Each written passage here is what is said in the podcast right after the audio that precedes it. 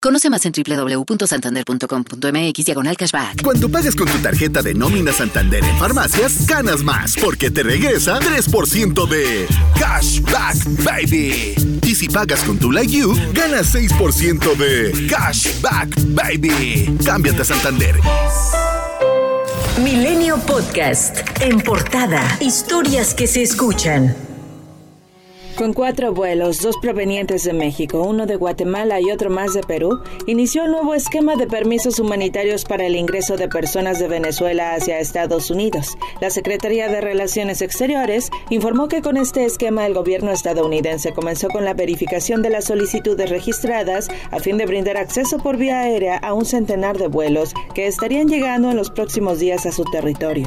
Elon Musk, fundador de Tesla y SpaceX, estuvo en Monterrey este fin de semana para analizar la posibilidad de instalar una planta de Tesla en el municipio de Santa Catarina. Fuentes indicaron que el punto que se analiza para la construcción de la planta es la zona de la Huasteca. Cientos de personas disfrazadas y con elaborados maquillajes caminaron por la avenida Paseo de la Reforma rumbo al Zócalo de la Ciudad de México en el tradicional desfile de Catrinas. Estudiantinas, en pasúchil y disfraces intervenidos con luces LED destacaron entre la multitudinaria procesión en la que también aparecieron entre los tumultuosos contingentes coches clásicos y grandes vestidos y coronas. La Secretaría de Seguridad Ciudadana implementó un dispositivo de seguridad y movilidad con 1.118 policías de proximidad metropolitanos y de la Subsecretaría de Control de Tránsito. Claudia Sheinbaum, jefa de gobierno de la Ciudad de México, se dijo emocionada por el hecho de poder llegar a ser la primera mujer presidenta de la República Mexicana y aunque dijo que todo a su debido tiempo, se declaró lista para ello. Yo estoy lista, obviamente todo a su tiempo, pero yo creo que, a ver, la participación de la mujer enriquece la democracia en nuestro país. Hoy eh, realmente México es uno de los países más avanzados de todo el mundo en la participación de las mujeres en la vida pública, particularmente en la política. Y yo creo que eso es maravilloso, no solamente para nosotras, para esta generación que estamos viviendo lo que estamos viviendo, sino para quien luchó por ello. El presidente Andrés Manuel López Obrador declaró que aunque tiene sus achaques, sigue teniendo fuerzas para seguir recorriendo el país y luchando por la transformación. Esto tras recordar que se filtraron sus reportes médicos por un ataque cibernético a la Secretaría de Defensa Nacional. Todavía eh, hay fuerza para seguir luchando. Y la gente lo está entendiendo muy bien, está cambiando la mentalidad del pueblo y por eso resistimos campañas de desprestigio, de calumnias, un día sí y el otro también, pero no pueden. Hace poco hackearon los archivos de la Secretaría de la Defensa y decían que venía un bombazo. ¿Cuál fue el bombazo? Que estaba yo enfermo.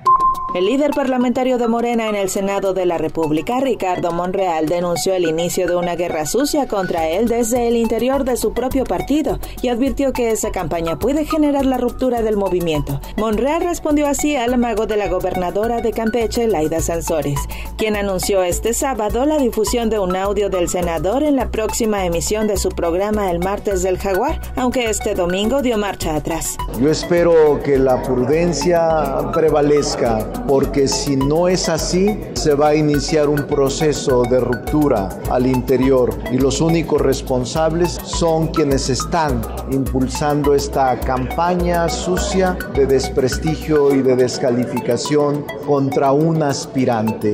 No tengo ningún temor, no les tengo miedo a nada ni a nadie.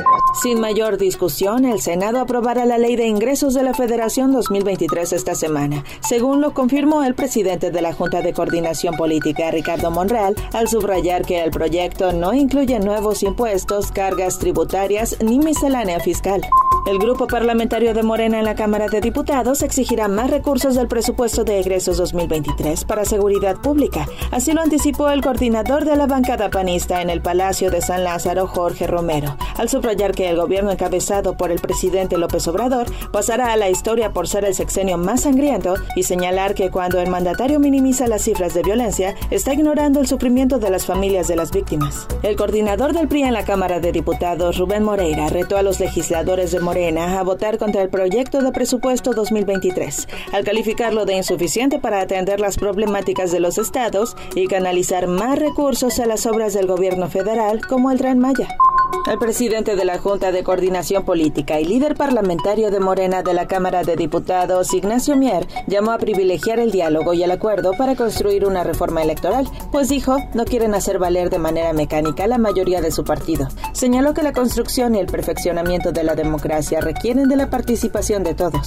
La Fiscalía de Jalisco informó que el ataque a balazos en un restaurante de Guadalajara, en el que perdieron la vida Salvador Llamas Urbinas, director de servicios de agua potable, drenaje y alcantarillado de Puerto Vallarta, así como Luis Fernando Muñoz Ortega, excomisario de seguridad del mismo municipio, se trató de una agresión planeada y añadió que hubo participación del crimen organizado en los hechos. Es una agresión totalmente eh, diseñada orquestada, evidente. La participación, ahora con los avances que tenemos, se confirma eh, esa línea que se está trabajando de que es el crimen organizado el que está detrás de la ejecución de, de Salvador.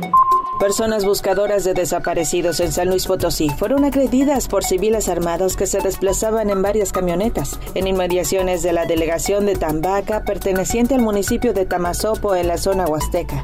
El huracán Roslin, que alcanzó la categoría 4 durante la madrugada del sábado, se degradó a categoría 3 este domingo y tocó tierra en Nayarit, provocando dos muertes. La Secretaría de Educación Pública del Estado informó que los días 24 y 25 de octubre se suspenden las clases en todos los niveles de los 20 municipios, es decir, en las 2.500 escuelas. La tormenta tropical Roslin continúa en tierra sobre el estado de Durango.